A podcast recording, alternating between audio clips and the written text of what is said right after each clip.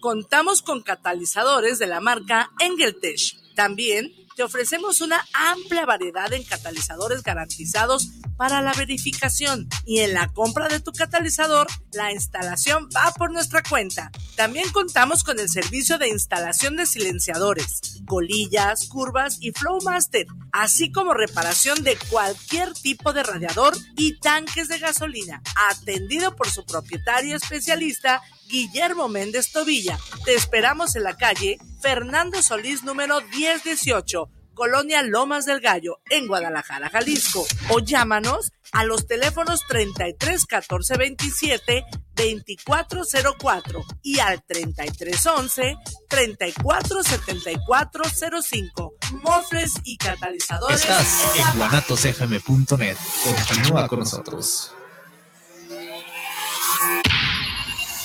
Los comentarios vertidos en este medio de comunicación son de exclusiva responsabilidad de quienes las emiten y no representan necesariamente el pensamiento ni la línea de guanatosfm.net.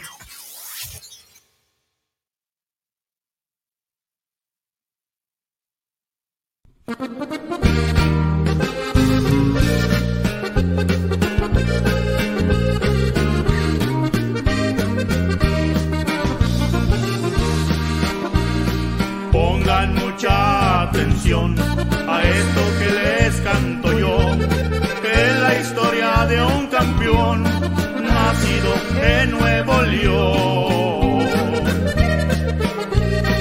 Desde muy temprana edad a él le gustó el béisbol, me refiero a Pepe Mais, este es el sultán mayor.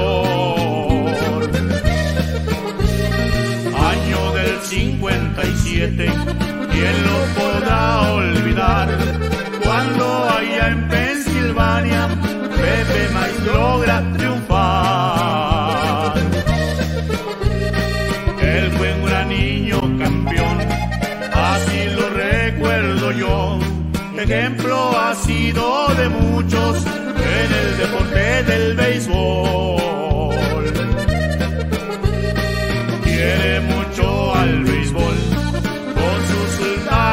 Queridos, en las buenas y las malas, su equipo se ha mantenido.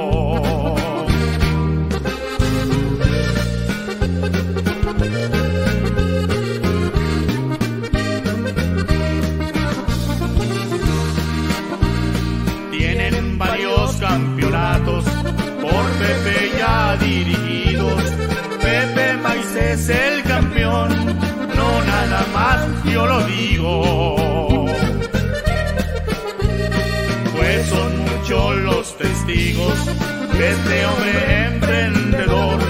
Siempre lo recordaremos como Pepe el gran campeón. Amigo de grandes beisbolistas como lo fue Héctor Espino, también lo es Ángel Macías como lo fue el gran Vinicio.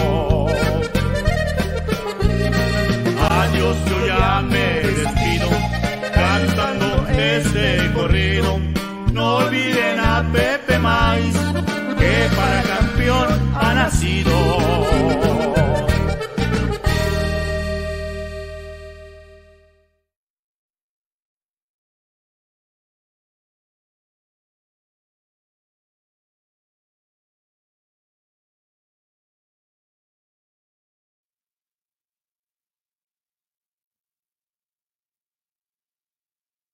Y ya regresamos nuevamente, son las 2.06 de la tarde, listos para la segunda parte del programa Más de Béisbol, en donde hablamos las verdades del béisbol. Aquí no andamos con tapujos de las directivas, sino aquí decimos lo que vemos y lo que hay, señores. Por eso es béisbol en su pureza. Ahora vamos a tener en un momento enlace con el ingeniero Padilla de Salón de la Fama directamente a Monterrey. Tú nos dirás, Israel.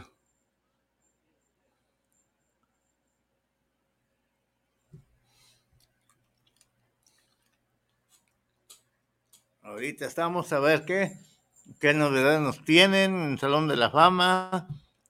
próxima entronización, creo que es en el mes de noviembre, el día 9, algo así, si más no me equivoco.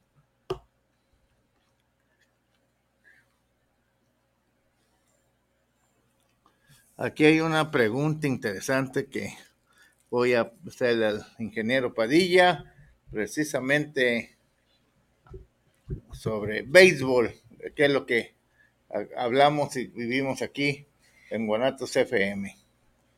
La trivia de ese día fue que usted nos dijera, eh, ustedes fanáticos purpurados del al béisbol, ¿a qué equipo le quedó como anillo al dedo la cábala popular que se menciona mucho en el béisbol? ¿Qué suerte tienen los que no se bañan y salir campeones? Díganos a quién se, se les aplicó esa cábala para, y para ese equipo y salieran campeones. Díganos ustedes, está tan sencillito que pues yo creo que ni abrir libros y ni abrir su internet de teléfono les va a ayudar, pero el conocedor sabe a qué se refiere uno. Israel. Tú dices. Mandamos un saludo a don Carva. Don Carva, no tenga miedo. El burro no anda en, el miedo no anda en burro. Usted es más que si usted sabe que usted merece un lugar en esa directiva mejor que cualquier otro de los que llegaron, la mera verdad. Don Carva, usted es una eminencia de, en el conocimiento de béisbol y referente más. Muy bien. Ingeniero Padilla, muy buenas tardes. bueno, bueno, ¿quién habla? Habla el ingeniero McCormick. De Guanatos bueno. FM. Bueno. Bueno, bueno. Sí, ¿me escucha, ingeniero? Bueno, bueno. Creo que no se escucha. A ver, Israel, tú dices.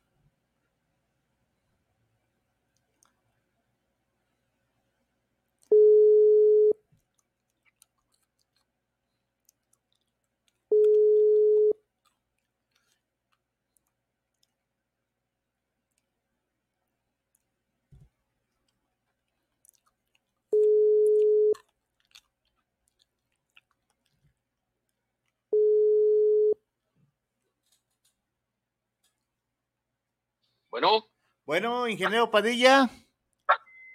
Bueno. Bueno. Bueno, bueno, ingeniero Padilla.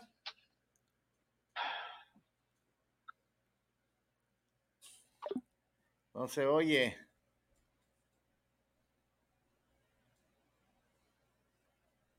¿A quién está fallando? ¿Aquí o allá?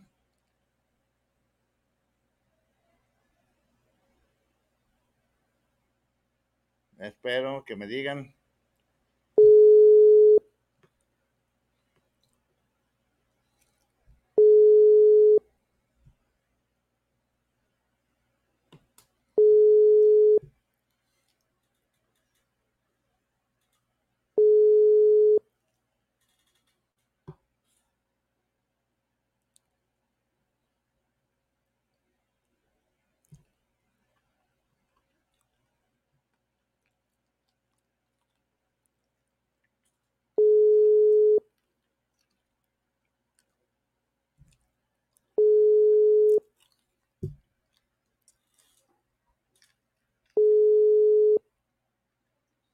Bueno.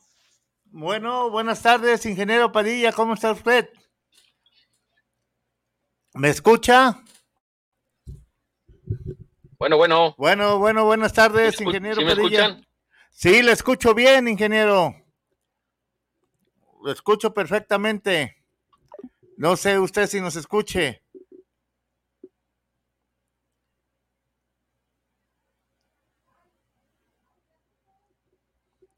¿Qué podemos hacer? Bueno. Bueno, don Guillermo, buenas tardes. Bueno. Bueno. ¿Me escuchan? Sí, ¿usted nos escucha?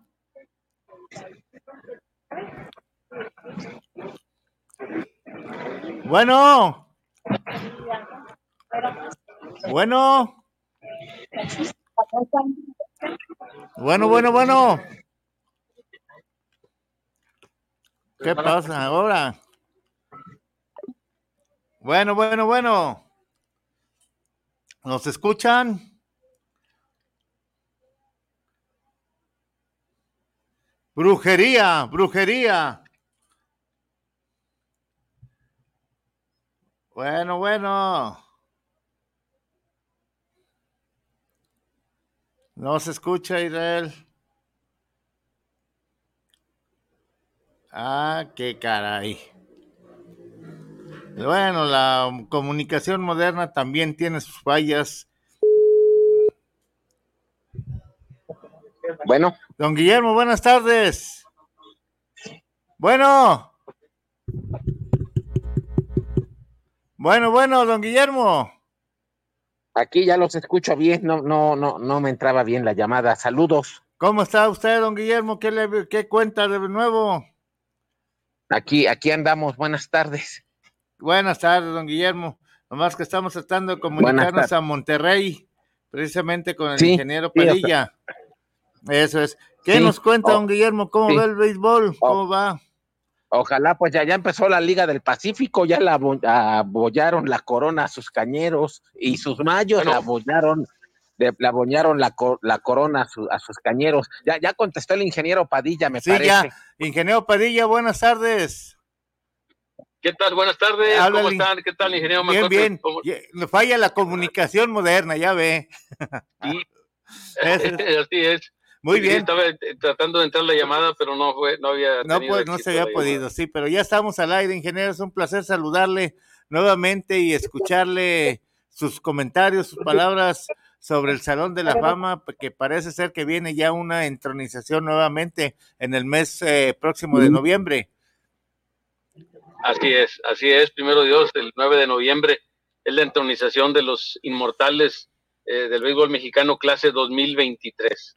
Gracias. Así don- es. ¿Cómo ve, don Guillermo?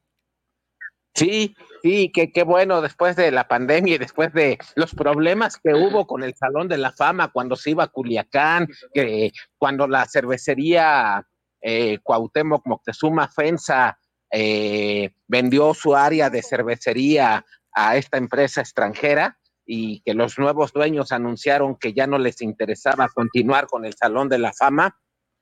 Eh, este, eh, pues el Salón de la Fama había quedado en el limbo eh, bastante tiempo. Eh, y, precisamente, pues lo que, lo que, la, la- la inversión que hizo don Alfredo para eh, ahí en el Parque Fundidora y la, y la muy buena gestión de usted, pues prácticamente rescató del suelo al Salón de la Fama y lo tiene convertido en lo que lo tenemos hoy. Y algo muy importante que hemos tenido ya eh, procesos de selección año con año, como debería de ser, porque también estuvieron pues, suspendidos y pospuestos muchos años. Así es, así es. Sí, sí, Sí. definitivamente desde que se cerró el Salón de la Fama en el 2013, eh, se suspendieron todos los procesos de elección eh, y de entronización, pero gracias a- al, al- al- al gran impulso de decisión de don Alfredo Harp Gelú, de él dijo, yo lo construyo, él tomó la estafeta, yo lo construyo, yo lo patrocino y aquí está el gran, el gran, el imponente, majestuoso nuevo Salón de la Fama del béisbol mexicano, gracias a la visión y a la inversión, al esfuerzo de don Alfredo Harp Gelú, que hizo posible la construcción y ahora la operación. O sea, él es el patrocinador al 100% de la inversión, de la construcción, su equipamiento y de la operación del Salón de la Fama del béisbol mexicano. Y, y Y tenemos bueno, no aquí ya solo el estamos en Salón de la Fama, sino el Museo del Béisbol Mexicano también, pro- pro- Sí, claro. propiamente. Claro, Sí, claro, exact- claro. exactamente. Fíjate, Un, un lugar imperdible, una visita obligada cada vez que se va a Monterrey. Así es, así es. Definitivamente aprovechamos la oportunidad para invitar a todo el público a que visite el Salón de la Fama del Béisbol Mexicano aquí en Monterrey, Nuevo León, en el Parque Fundidora, a un costado del Paseo Santa Lucía. Es un, una- un lugar privilegiado para el Salón de la Fama y la construcción es imponente, el proyecto es eh, fabuloso eh, y tenemos eh, muchas áreas de atractivas para todo el público y los invitamos a que vengan a conocer la historia del béisbol mexicano y de sus inmortales. Ingeniero, Eh, ¿qué eh. días son los que está abierto el Sí. Salón de la Fama y qué horarios tiene? Ok, cómo no. Para todo el público, eh, el Salón de la Fama del Béisbol Mexicano está abierto para el público de martes a domingo. O sea, solamente lo- los lunes está cerrado. Es de, de martes a domingo de 10 de la mañana a 7 de la tarde. Los esperamos. Y tenemos, eh, hay una facilidad muy buena que contamos con estacionamiento eh, propio en la parte baja del, del Salón de la Fama, un, estaciona- un estacionamiento para 260 vehículos. Y además, si las personas que lleguen en transporte público, es muy fácil llegar a través de la línea de 3 del metro, eh, bajar en la estación Santa Lucía, la cual está a unos cuantos pasos aquí del Salón de la Fama del Béisbol Mexicano. Muy fácil, muy fácil llegar al Salón de la Fama. Desde su apertura, que fue hace un par de años, eh, tres años, ¿cuántos visitantes ha tenido? Sí, nosotros estamos, eh, pues prácticamente ya vamos para, para el quinto año, o sea, tenemos en febrero pasado, sí, sí. inaugura- se inauguró- recordemos que se inauguró el 19 de febrero, el 20 de febrero, perdón, del, del 2019. Entonces, para próximo febrero, primero Dios, vamos para cinco años ya, ok. Aún, eh, recordemos que de ese tiempo que tenemos eh, funcionando, estuvimos un año prácticamente cerrados completamente Por la por la pandemia. pandemia y después abrimos parcialmente a partir de marzo del 2021 y ya se regularizó en forma normal a partir del mes de agosto, septiembre del mismo 2021.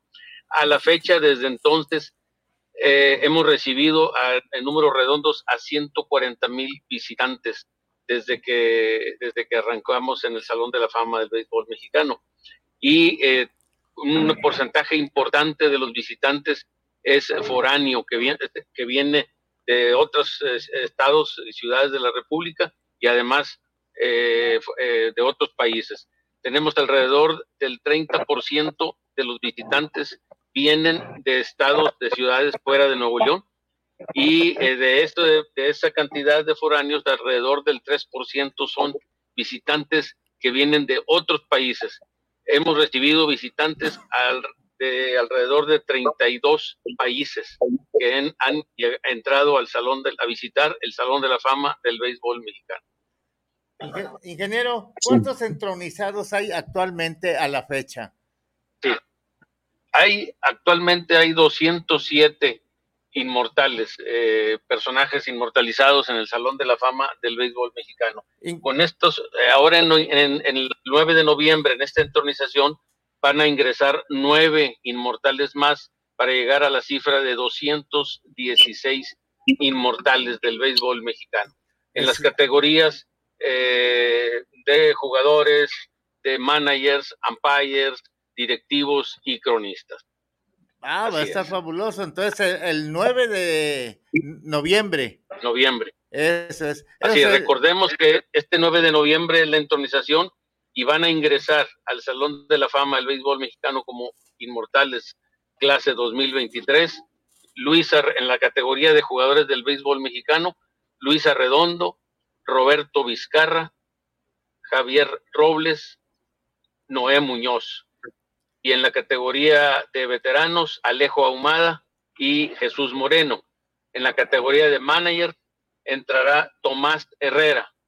El- el famoso eh, sargento. en paz descanse. El sargento, el sargento Metralla. Exactamente. Y en la categoría directiva, y en la categoría de directivos va a ingresar don Alfredo Harp Gelú, con, con grandes merecimientos en sus prácticamente 30 años de trayectoria como directivo en el béisbol mexicano y con todas las con todas las eh, aportaciones que, que ha dado al béisbol mexicano don Alfredo Jargelú, como es la Academia de Jargelú en Oaxaca, eh, los equipos de Diablos Rojos del México y los Guerreros de Oaxaca, eh, el estadio Alfredo Jargelú, la co- precioso e imponente estadio, eh, el arreglo y la, adecuación del, del parque de béisbol en, en Guasave para que volviera a ver béisbol allá con los algoneros de Guasave y el Salón de la Fama del Béisbol Mexicano. Eh, esta obra majestuosa, eh, patrocinada al 100% por don Alfredo Harpelú en su construcción y en su operación.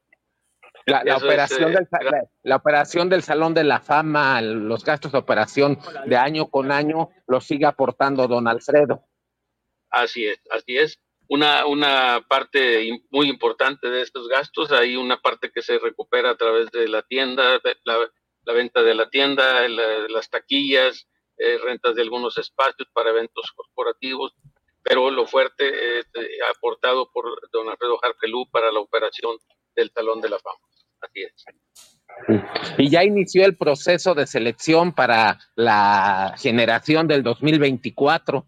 Así es, así es. Tuvimos ahora el pasado, eh, el pasado, hace un viernes, eh, tuvimos la asamblea de nominación, el 6 de octubre, fue exactamente la asamblea de nominación en donde abrimos todos los sobres enviados por el comité electoral con sus votaciones y hicimos el registro y conteo de los votos por parte de la asamblea formada por eh, los presidentes de las ligas eh, profesionales de México, como es Horacio La Vega de la Liga Mexicana de Béisbol, Carlos Manrique, presidente de la Liga Mexicana del Pacífico, Antonio de Valdés, Toño de Valdés como presidente del comité elector y eh, el, el, historiador del Salón de la Fama, Horacio Ibarra, y un servidor, Francisco Padilla, como director del Salón de la Fama del Béisbol Mexicano. Tuvimos, hicimos el, el registro y la apertura de sobre por sobre, estuvimos ante los medios, lo transmitimos en vivo por las redes sociales, en vivo por las redes sociales y eh, hicimos el, el, registro y el conteo de votos. Y la selección del comité elector por, la, por su votación fueron eh, en la categoría de jugadores del béisbol mexicano, pues van a entrar a la cédula de elección eh, Emilio López, Juan Carlos Canizales, Darrell Sherman, Ramón Orantes, Roberto Saucedo, eh, Remigio Díaz, eh, tenemos eh, Oscar, este, Oscar, Robles también. Son siete que entran y se, y se complementan la cédula de votación que ya tenía siete elementos. Ya estaban por ahí Miguel Ojeda, Miguel Flores, Roberto Metralleta Ramírez, Mike Paul, Mates, perdón, Sí, que no, no, que son que quienes no reunieron los votos necesarios en procesos de selección anteriores. Está, quedaron siete, eh, Juan Manuel Palafox, Cecilio Ruiz, eh, eh, Rommel Canadá, entonces, no, perdón, estaba Matt Stark, Matt Stark, ese que ya estaba, y entonces ahora estos siete que salen eh, elegidos por el comité elector integran la cédula para formarla nuevamente de 14. Y de esos 14 en la elección que se hará entre el mes de febrero y marzo van a salir cuatro nuevos inmortales clase 2024.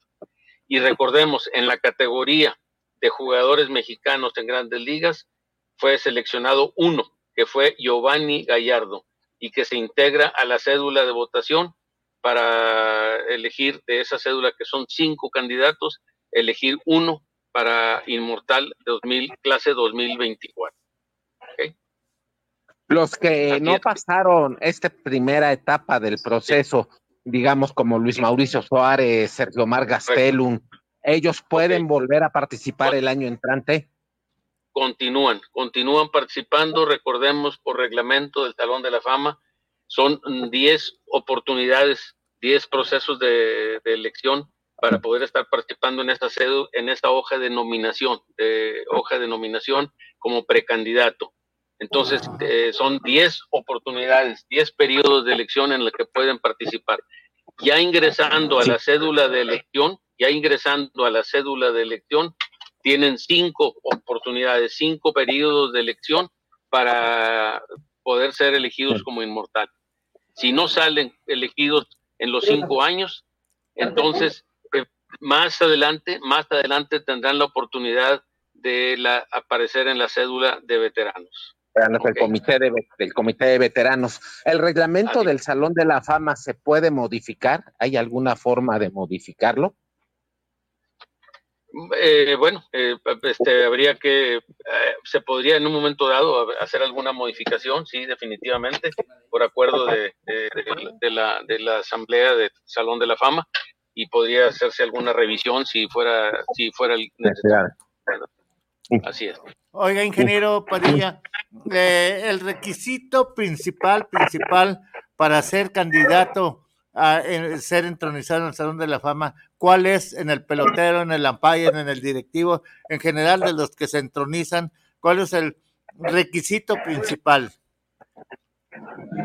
Sí, este, básicamente en el tema de jugadores, estamos hablando eh, que son haber jugado 10 temporadas, 10 eh, años en algún en cualquiera de las dos ligas o eh, haber jugado 15 15 temporadas en la suma de ligas, Liga Mexicana, Liga del Béisbol, Liga Mexicana del Pacífico, o también en grandes ligas.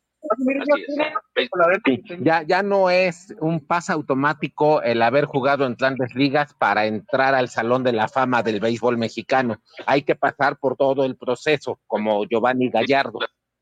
Exacto, exacto. Sí, nosotros abrimos una, a partir de la, de la elección 2023, abrimos una categoría, la categoría precisamente de mexicanos en grandes ligas. ¿Para qué?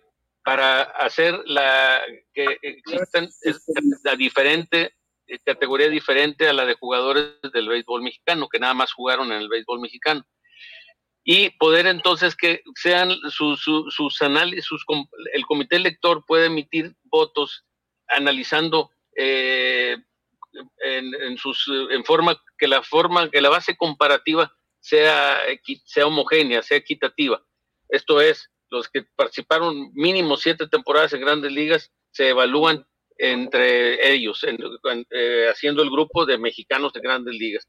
Y aparte lo que son jugadores del béisbol mexicano en la otra categoría. Para tratar de que eh, sea un poquito más eh, con, bajo la misma base de comparación. E, eso es lo que se, pretende con esto. Entonces, por ejemplo, Giovanni Gallardo, Giovanni Gallardo estuvo en, el, no jugó en Liga, Liga Mexicana, pero Sí, pero nació en Michoacán y tuvo una carrera destacadísima eh, con los cerveceros de Milwaukee y, pues eso lo hace que, en esta nueva categoría que existe desde, desde esta elección pasada, desde esta que va a entrar 2023, eh, él pueda entrar al Salón de la Fama compitiendo con los que estén eh, en sus mismos requisitos y no con los que tengan 10 años en alguna de las ligas en México. No, no se puede enfrentar el problema que tan que que tanto controversia suscitó en Liga Mexicana de los mexicanos eh, que, eh, tienen derecho a la nacionalidad mexicana, pero que nacieron en Estados Unidos. Hay algunos como Jorge Cantú, como Adrián González, pues aunque nacieron en San Diego o en McAllen, em, eh, se consideran todo el tiempo como mexicanos. Eh, pero hay, hay, hay, hay otros que lo vimos en la selección que representó a México en el Clásico Mundial, que, ha habido varios que nacieron en Estados Unidos y que ya son de descendencia mexicana, pero de dos o tres generaciones como el catcher Oscar Vance, por ejemplo, Alex Thomas, que es el jardinero central de los Diamondbacks, eh, por, por ejemplo ellos sí podrían ser considerados como mexicanos en esta categoría, aunque hayan nacido, aunque sean hijos o nietos de mexicanos y hayan nacido en Estados Unidos? Sí, pues, este, mira, sería un, tema a, evaluarse, sería un tema a evaluarse, a revisarse. Sí, porque por ejemplo, a, Jorge Cantú y Adrián González, pienso que con ellos, aunque nacieron en Estados Unidos, es más bien son mexicanos fronterizos que por la dinámica de fronteriza, como muchas familias, que la esposa va a tener al hijo en Estados Unidos por conveniencia económica, pero, pero se consideran todo el tiempo como mexicanos. definitivamente ellos ellos, ellos se consideran como mexicanos, totalmente, totalmente. Los voy a interrumpir tantito, tenemos también en la línea enlazados, usted lo ha de conocer muy bien, ingeniero Padilla, a don Pepe Mais. Ah, cómo no, claro que sí al ingeniero Pepe Maíz, gran amigo. ¿Qué tal, qué tal, ingeniero? ¿Cómo estás, Pepe? Buenas tardes. Muy bien, muy bien, Paco. Y bien, ingeniero, ¿cómo están? No. Ingeniero Pepe, gusto en saludarlo nuevamente. Estamos al aire en el programa más de béisbol, el programa de ustedes, que lo saben de antemano, es para ustedes y para la afición del béisbol. Gracias, ingeniero McCormick, gracias. Este, estamos platicando con el ingeniero Padilla sobre la nueva entronización que viene y las que ha habido anteriormente eh, en el Salón de la Fama y nos ha dado una reseña tan ah, con una visión muy clara, sin rodeos, una cosa que se ha hecho un trabajo limpio, puro en, en cuestión del béisbol. Te voy a decir una cosa, me consta, me consta porque fui invitado, fui invitado precisamente a la sesión en donde salieron los nuevos, los nuevos eh, nombres de los posibles inmortales y fue todo limpiamente delante de todos nosotros y de toda la prensa se abrieron los sobres, etcétera. No hay una cosa más limpia que lo que se está haciendo para elegir los nuevos miembros del Salón de la Fama. ¿Cómo ves, don Guillermo? Oye, el, Salón de la Fama del Béisbol Mexicano, pues don Pepe lo sabe muy bien porque estuvo muchos años ahí en, en la cervecería, en los jardines de la cervecería Cuauhtémoc, pues el primer eh, Salón de la Fama de cualquier deporte en México. Sea, los inmortales que ya se eh, nombraron de hace varias décadas, que están en estos 207 que hay ahora y que y que ahora serán 216, pues fue, fue la primera vez que se tuvo un salón de la fama de cualquier deporte en México. Hasta recientemente el fútbol, por iniciativa del Pachuca, tiene su propio salón de la fama. Pero pues el salón de la fama del béisbol mexicano es ejemplo del deporte en México. De hecho, durante muchos años el salón de la fama de la cervecería era salón de la fama del béisbol mexicano y del deporte en México. También había ahí algunas cosas de otros deportes. disculpe, recordemos, recordemos, quiero aprovechar, recordemos que el ingeniero Pepe Maiz es inmortal del béisbol mexicano. Él está en el Salón de la Fama del béisbol mexicano, como en la categoría de directivos, inmortal del béisbol mexicano, clase 2000, 2012. Sí, pues lleva más de Va, a cumplir más de 40 años de directivo, desde que con su papá entró a los sultanes en los 80 Sí, este, yo entré en, noviembre del 82. Voy a cumplir 41 pues, años, el próximo mes 41 años de directivo de sultanes. Sí, o sea, don Pepe lo recordamos por aquellos niños campeones en Williamsport, pero lo que ha hecho como directivo pues él es el que más campeonatos le ha dado a los sultanes. En la rica historia de los sultanes, la mayor parte de sus campeonatos fueron con don Pepe eh, como presidente de los sultanes. Sí, sí, he tenido la fortuna que me han tocado cinco, sí. Sí, sí, sí. Me acuerdo desde aquella serie final del 86 contra Los Ángeles Netros de Puebla, ya, ya estaba usted en la directiva de los, de los sultanes a que, a que, que, ganaron el primer juego en Puebla con Mercedes Esquer en la Loma. Sí, así es. Fue mi primer serie final que me, que me tocó como directivo, precisamente esa, la del 86, porque cuando yo entré directivo en noviembre del 82, eh, los sultanes habíamos terminado el peor, con el peor porcentaje que habían tenido en toda la historia. Y tuvimos que ir levantando abajo de, de casi rozando los 300 apenas y entonces tuvimos que ir armando el equipo poco a poco en el 83, 84 y 85. Todavía en el 85 quedábamos en último lugar, pero cada vez con mejor porcentaje. Y del 85 al 86, que cuando ya pasamos también a ser dueños y a invertirle y todo eso, nos fuimos de último lugar a primer lugar y perdimos con los Ángeles Negros de Puebla esta final. Pero a pesar de que perdimos, este, ese año me dio en el Ejecutivo del Año, porque habíamos... Este, salió, en el, salió en el quién es quién del 87 como el Ejecutivo del Año, precisamente. Sí, así fue, así fue. Y después vino el primer campeonato, fue en el 91, ¿no? Cuando le ganaron la final a Diablo. Fue cuando inauguramos el Estadio Monterrey, precisamente. Sí, exactamente, porque no, no solo recibió al equipo en último lugar, también durante todos estos años del 82 al 91 les tocó jugar en el parque pequeñito del Cuauhtémoc y famosa. Sí, así fue, así fue. y ya en 91, que fue la, primera temporada del equipo completa, ahí en el, en el, Estadio Monterrey, en el Palacio Sultán. Ahí se logró el primer campeonato con Aurelio Rodríguez. Sí, sí, que era, tenían a Juan Reyes, ¿verdad? Ahí. estaba Juan Reyes, claro que sí, batió como loco ese. ese sí, sí, ese- en la serie final. serie final. Sí. Sí, que me parece que fue la última de Cananea que ya no la pudo dirigir y tuvo al, al. Diablo Montoya. dirigió hasta el sexto juego y ya, Sí. no, ya no pudo. Y el último juego lo Sí. dirigió el Diablo Montoya, exactamente, así fue. Sí. Sí. Sí, sí, muy- eh, una serie muy cerrada y muy apasionante, que, que esos primeros años del no- de los noventas, pues te recuerda las finales de ustedes con los Diablos. Sí, que Sí. pues éramos los rivales Sí, que, ahí. que sí, que los Diablos ganaron la del 94 con aquel hit de, de Rogelio Cobos, que fue la primera serie final de Don Alfredo, precisamente, ahora que nos recordaba el ingeniero Padilla los años que lleva en el béisbol mexicano, esa del 94, pero ustedes se desquitaron en el 95 y 96, también contra Diablos. Así fue. Si no hubiera sido por ese hitito de Rogelio Cobos, Sultanes tuviera dos tricampeonatos. Campeonato, sí, el de los 40 con Lázaro Salazar Así y es. este de y este Y el de de los, de- y el de los del 90. 94, 95 y 96. Sí, sí, qué, qué, qué historia tan, tan apasionante. Y pues ahora viene la ceremonia de entronización en Monterrey y pues va a haber que estar ahí acompañándolos. Ándele, pues aquí lo esperamos. Aquí, Sí. aquí acompa- acompañamos al ingeniero Padilla. Vénganse. Claro que sí.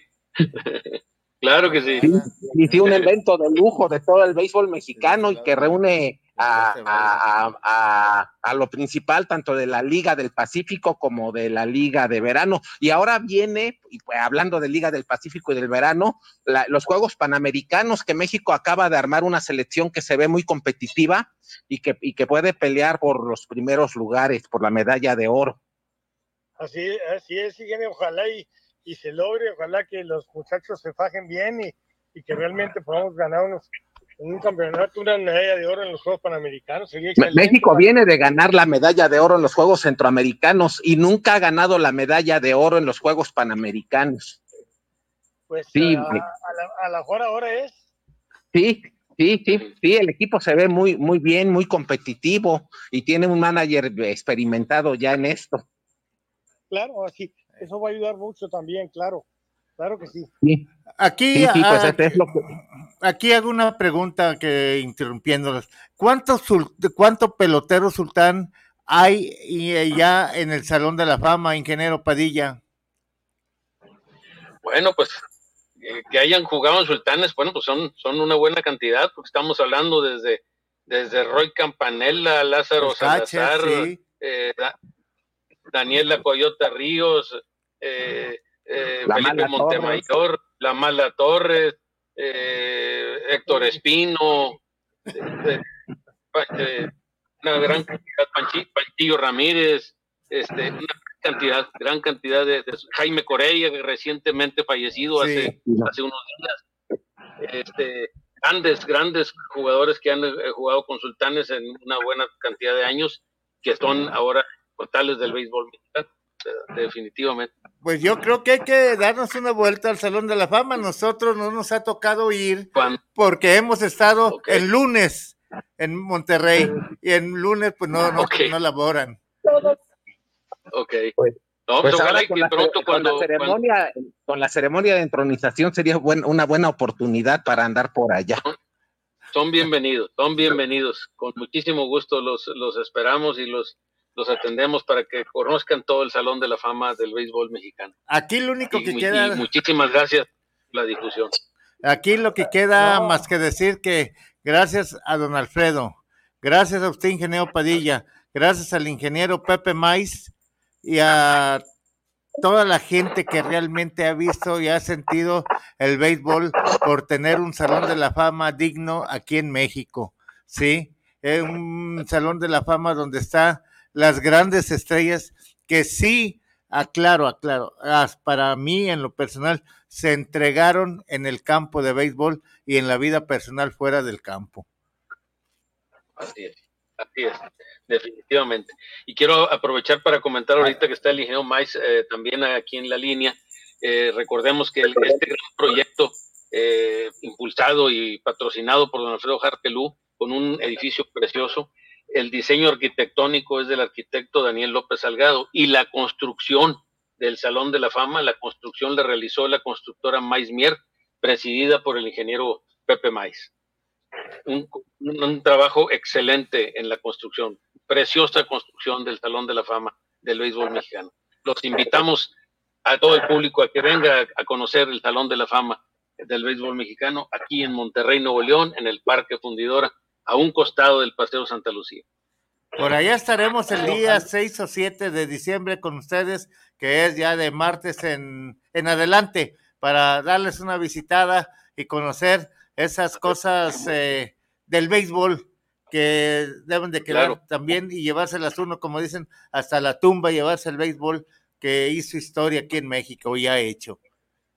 Eh, el ingeniero Parilla nos comentó que podemos llegar en metro, pero también un turista puede subir, eh, abordar el, la embarcación del Paseo de Santa Lucía en la Mastroplaza y, y bajarse ahí donde, en el Parque Fundidora y ya y ya llegar por el, por el Paseo del Río, como en San Antonio.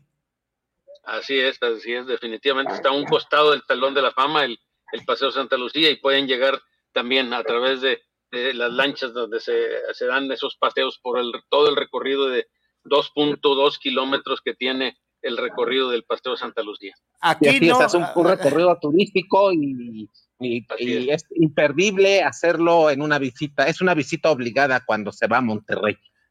Eso, definitivamente. Eso definitivamente, como ustedes dicen, y estoy de acuerdo 100%, el que no conoce el Salón de la Fama, bueno, como nosotros por estar en lunes, pero eh, gente que está entre semanas, si no conocen el Salón de la Fama, no han conocido el béisbol de sus inicios y su historia. Y hay que ir por ya sea por barco, lancha, metro o, o automóvil propio, porque hay donde estacionarse y llegar no hay excusa que valga.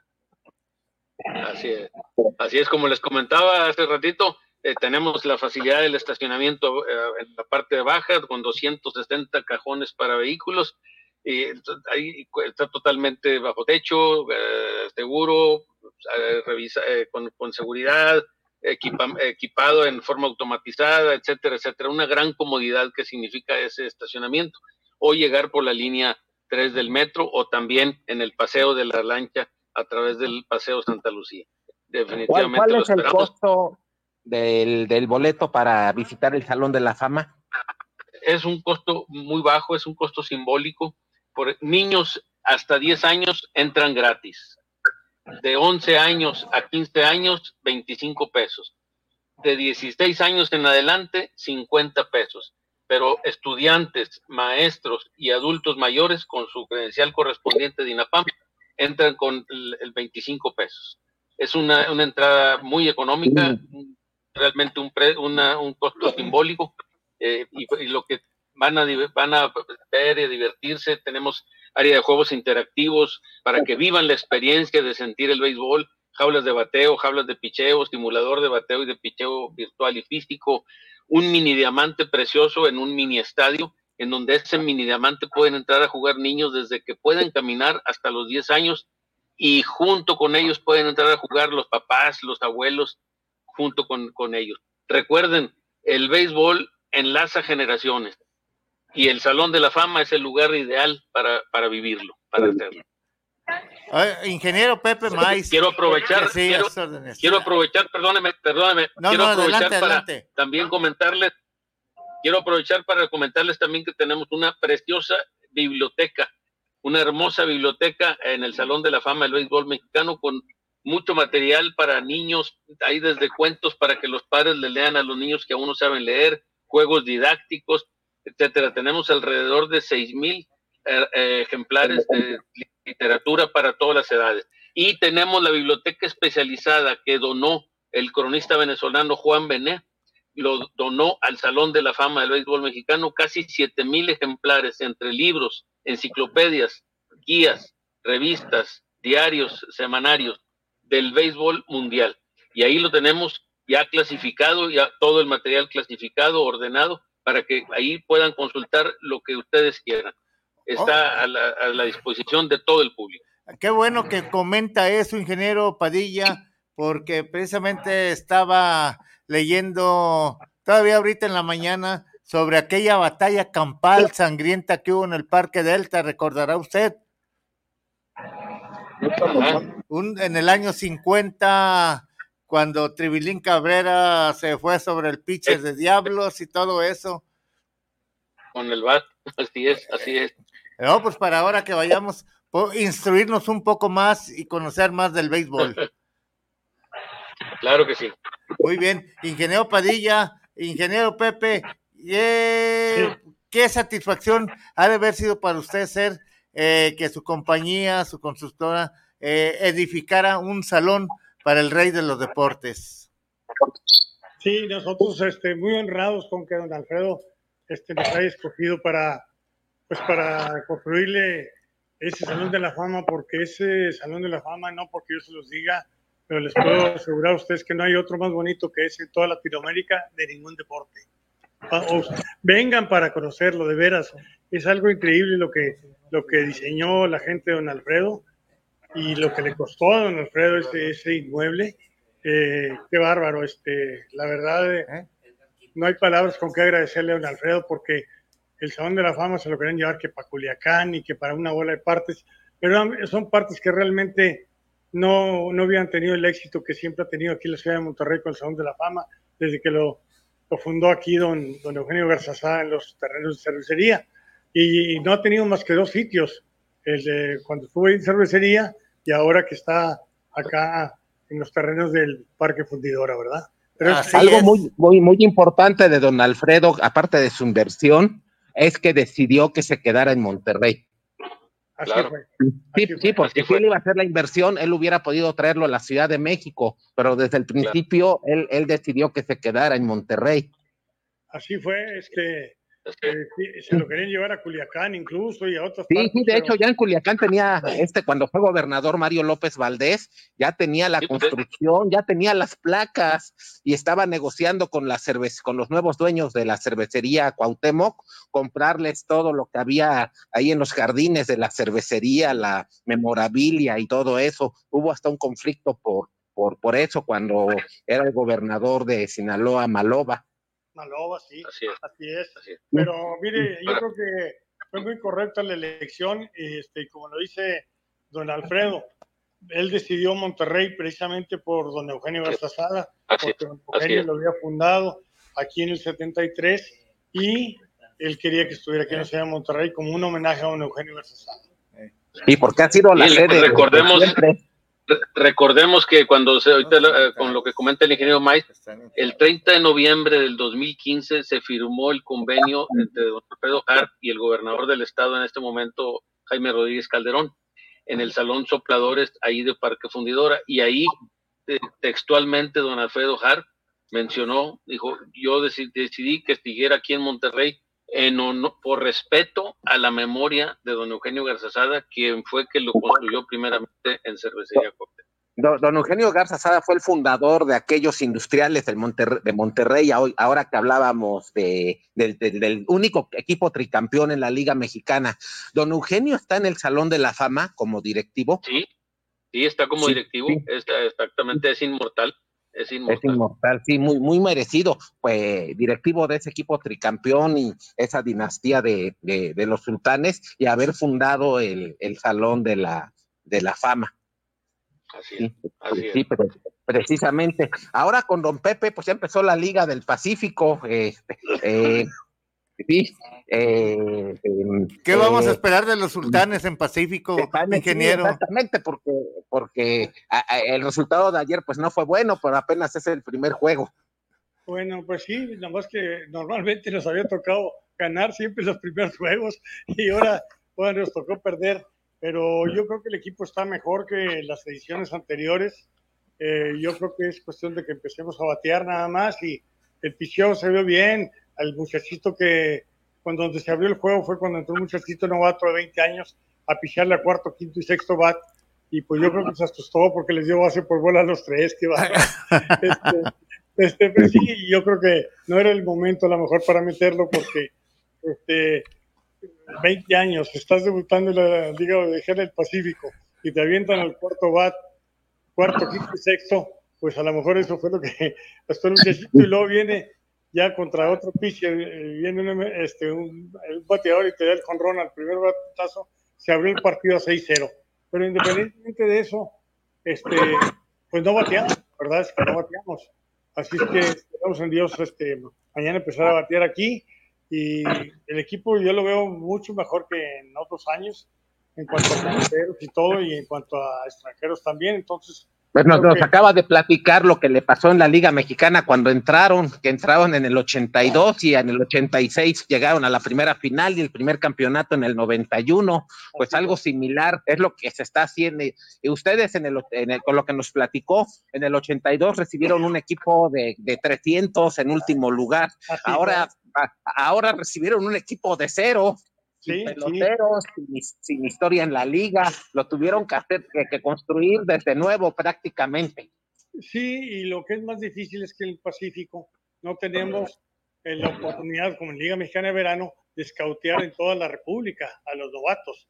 Ahí solo hay como derechos territoriales. Así es, nada más podemos firmar de Ciudad Guadalupe, de aquí es de Guadalupe, es Monterrey, Guadalupe y San Nicolás. Pero el problema es que Aquí pues, hay mucho béisbol en Sí, porque si, si, encuentran un muy buen pelotero, digamos, en Sinaloa, pues le va a pertenecer al equipo que juega en la, en la región que le toca el derecho territorial. Así es, así es. Entonces a nosotros nos pasa igual que a los charros de Jalisco. Por ejemplo, en Monterrey, pues ya casi hay muy poco béisbol porque no hay lugar donde jugar. Está lleno de fábricas y lleno de todo. Entonces, este, no podemos eh, firmar, tienes que ser nacido en Monterrey, Guadalupe o San Nicolás para poderlo firmar como primera firma. Entonces, esto nos dificulta las cosas. No es como el poder mandar nosotros scouts a toda la República. o, todo Sinaloa que está lleno de ejidos donde, donde, donde, a lo mejor faltan muchas cosas, pero no falta un parque de béisbol. Sí, así es. Por todos lados juegan, ¿verdad? Sí, exacto. Pues aquí tenemos también la competencia muy fuerte del fútbol con los dos equipos de, Tigres y Rayados siempre peleando primeros lugares, es bien difícil para nosotros. Y vete al básquetbol y Fuerza Regia siempre está peleando el primer lugar. Entonces es una competencia muy difícil la que tenemos aquí los sultanes. No, pues digo. No, no, no pueden, este, perdón, no pueden escautear en, en zonas, no sé, Veracruz, el sureste, donde no, haya equipo de la.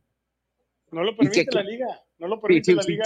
si llega un pelotero de esa zona, va a la bolsa de la liga y entra al draft. Y, se draftea. Y se draftea, exactamente. Y ustedes no lo pueden hacer como en Liga Mexicana, que si ustedes lo firmaron, les pertenece. Así es. Ni podemos desarrollarlo, ni podemos eh, enviarlo a Estados Unidos o algo, ¿verdad? No puedo hacer nada. Sí, sí, sí es, digamos, algo adverso también con lo que están, sí, con lo que tienen que enfrentar. Pues eh, hay que echar, eh, digamos, eso obliga a, trabajar con las reglas de la liga para armar un equipo muy competitivo. Así es, así es, esa es la realidad. Pues y en los primeros años agarramos peloteros prestados de otras organizaciones, pero como hemos tenido buenos resultados, gracias a Dios, en todos estos cuatro años, pues entonces ya nadie nos quiere prestar, ya no nos prestan. Sí. Eh, pues el, tiempo se nos viene encima, son 2.55 aquí en la ciudad de Guadalajara. Este sigue el programa de los tornillos filosóficos. Ingeniero Pepe Maiz, ingeniero Padilla, eh, don Guillermo, es un placer hablar, escuchar a gente con la experiencia que tienen ustedes en el béisbol y esperemos que no sea la única vez, última de las últimas veces, sino que sean muchas más las que con, tengamos el contacto en el programa con ustedes al mismo tiempo porque es una satisfacción bonita que la gente oiga que hay béisbol, hubo béisbol, hubo peloteros y se trata de seguir sacando muy buenos peloteros mexicanos. Así es, así es. Muy bien, pues se lo agradecemos mucho y esperemos que Sultanes ya gane mañana, ingeniero. Esperemos en Dios que sí, que ya nos emparejemos ahí con Mexicali. Muy bien, luego en la, semana. Para la siguiente, para la siguiente plática, lo tocamos por encimita, a, ahora, porque todavía no entraba don Pepe a la, a, la plática, le, le, preguntábamos al ingeniero Padilla que con esta nueva categoría de mexicanos en grandes ligas, eh, esta situación de peloteros mexicanos, pero que son hijos o nietos o hasta bisnietos de mexicanos, pero que inclusive ya estuvieron en la selección mexicana del Clásico Mundial, como Austin Bars, Alec Thomas, y esos, y esos peloteros podrían entrar al Salón de la Fama del Béisbol Mexicano, aunque no hayan jugado en ninguna de las dos ligas, pero sí en grandes ligas, pero no hayan nacido en México, pero sean descendientes de mexicanos. Lo podemos para la siguiente plática tocar, tocar ese tema, porque fue eso el, tema que, que, originó hasta un cambio de regla en la Liga Mexicana ahora para el 2024, ahora con cómo se va a considerar a los mexicanos nacidos en México y a los no nacidos en México. Así es. Correcto. Sí, lo, platicamos En, la, siguiente ocasión. Sí, un abrazo, saludos. Ah, uh, gracias. Un abrazo a todos. Gracias. Acá los bienvenidos por acá. Allá nos vemos, Dios mediante. Gracias, ingeniero Pepe. Estamos en contacto con usted en la semana y lo mejor de lo mejor para que vaya prosperando la salud. Eh, usted sabe dónde. Usted sabe dónde. Sí, muy bien, muchas gracias. Muy bien. Ingeniero Padilla, se ha bendecido todos ustedes, don Guillermo, y a la gente que nos escuchó. Se le ama y más si quiere el béisbol. Gracias y nos estamos viendo. Hasta luego, muy agradecidos. Gracias, gracias por ese valioso tiempo. Al contrario, hasta luego. Fuerte abrazo para todos. Sean bendecidos. Fuerte abrazo. Bye. Gracias. Pues Israel, ya son 2.58. Ya no tardan en llegar los jóvenes de los tornillos filosóficos. Vamos a darles su tiempo para que estemos todos y agradecer la atención que nos tuvieron esta, este día en el programa Más de Béisbol, que es el programa para todos ustedes. Sean bendecidos. Y la respuesta de la trivia, eh, que fue a qué equipo se le acomodó la cábala popular que dicen qué suerte tienen los que no se bañan y salir campeones. Eso estoy seguro que don Pepe se la sabe bien. ¿Sí? Eh, o sea, la respuesta fue el equipo que ganó la serie de Williamsport como se les conoció como los pequeños gigantes de 1957, porque no querían que se lavara el uniforme hasta que fueran campeones y lo lograron. Allá con el señor Fax y este señor americano que le ayudó mucho, no recuerdo el apellido de momento, pero gracias a ellos y al apoyo de los padres tenemos un primer equipo campeón de Williamsport que fueron los niños, los pequeños gigantes de la ciudad de Monterrey. Saludos a todos, un saludo a don, al señor Ángel, allá en Monterrey, ni más ni menos Ángel Macías, que se mejore y un saludo, don Ángel. Sean bendecidos, socorridos. Nos vemos la próxima semana con un programa más de béisbol que les va a interesar bastante. Saludos, hasta luego y nos vemos en el béisbol, si Dios quiere.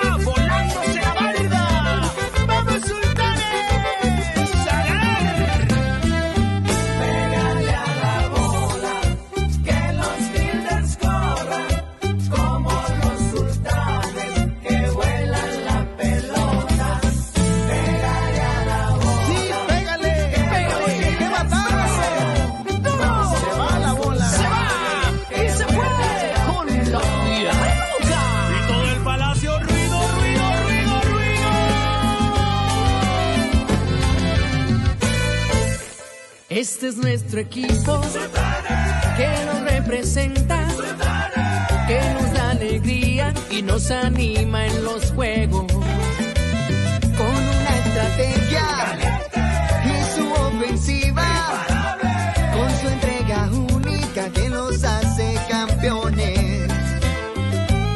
Por eso tocan y corren, batean los dobles y usan su